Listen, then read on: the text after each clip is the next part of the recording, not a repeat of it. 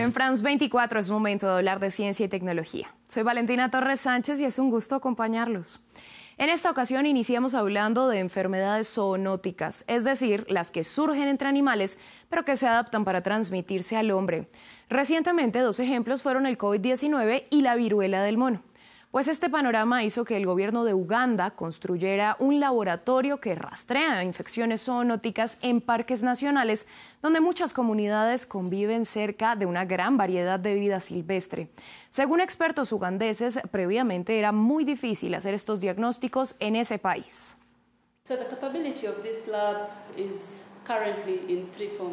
Actualmente este laboratorio tiene tres tipos de capacidades. Una, podemos hacer diagnósticos. Dos, podemos hacer análisis forenses, es decir, estamos desarrollando una tubería para análisis forense, especialmente para la vida silvestre.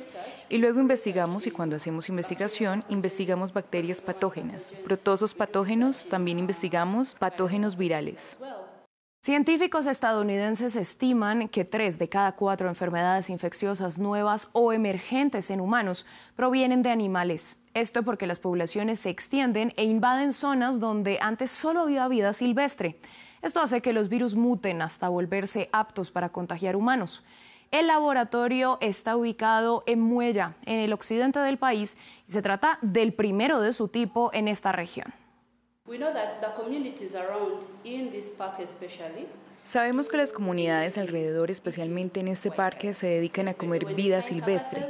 Cuando encuentran cadáveres los comen, especialmente los cadáveres de hipopótamos. Si alguien come un cadáver no sabe la causa de la muerte. Es un riesgo para ellos porque no sabe qué lo ha matado. ¿Qué pasa si es un patógeno que puede matarte? Desde que abrió sus puertas hace unos meses, el laboratorio ya ha iniciado investigaciones sobre posibles enfermedades que podrían representar una amenaza para la salud pública mundial. Salimos de la Tierra para ver las últimas imágenes reveladas por la Agencia Espacial Europea y logradas gracias al trabajo conjunto del supertelescopio espacial James Webb y de su predecesor, el telescopio Hubble. Se trata de esta foto de la galaxia fantasma, también llamada M74. Esta galaxia está ubicada a unos 32 millones de años luz de distancia de la Tierra en la constelación Pisces y está casi de frente a nuestro planeta. La agencia indica que se trata de una galaxia espiral, conocida como espiral de gran diseño. Esto quiere decir que sus brazos son prominentes y bien definidos, a diferencia de las estructuras irregulares y desiguales que se ven en otras galaxias espirales. La labor del James Webb fue revelar los delicados filamentos de gas y polvo en los brazos, al tiempo que, según explica la ESA, la falta de gas en la región del núcleo proporciona una vista despejada del cúmulo de estrellas nucleares en el centro de la galaxia.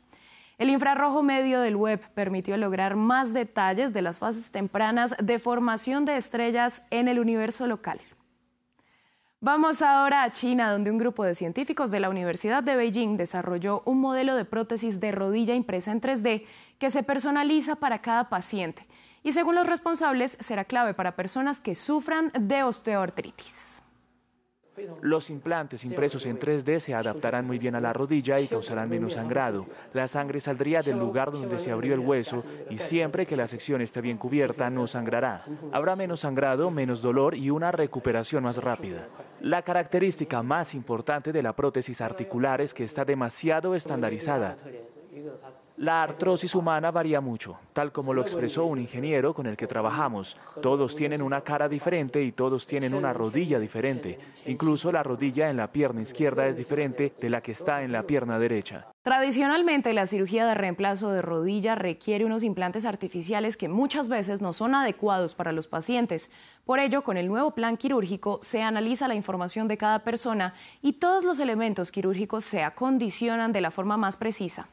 Los responsables también exponen que el tiempo de la cirugía se puede reducir incluso a la mitad. Y finalizamos en Bangladesh, puntualmente en Cox's Bazar, donde miles de integrantes de la minoría musulmana rohingya viven en campamentos luego de huir de la violencia en Myanmar. En uno de esos campos vive Toyub Mohammad, un joven de 15 años que construyó una pequeña excavadora hidráulica con piezas desechadas. Según lo que afirma, cuando aún vivía en Myanmar, vio cómo trabajaba una excavadora real y esto le sirvió de inspiración.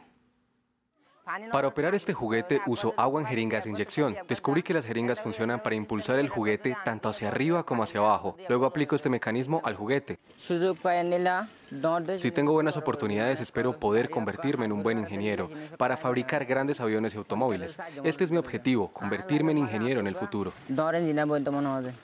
Toyub solo recibió unos pocos años de educación rudimentaria en Myanmar antes de que él y su familia se vieran obligados a huir a Bangladesh en 2017. Desde entonces solo ha asistido a algunas clases proporcionadas por UNICEF en su campamento, pero su educación está actualmente en pausa debido a la pandemia de COVID-19. El cuerpo de la excavadora de juguete está hecho principalmente de partes de acero y clavos encontrados en la basura alrededor de su campamento en Cox's Bazar, en Bangladesh.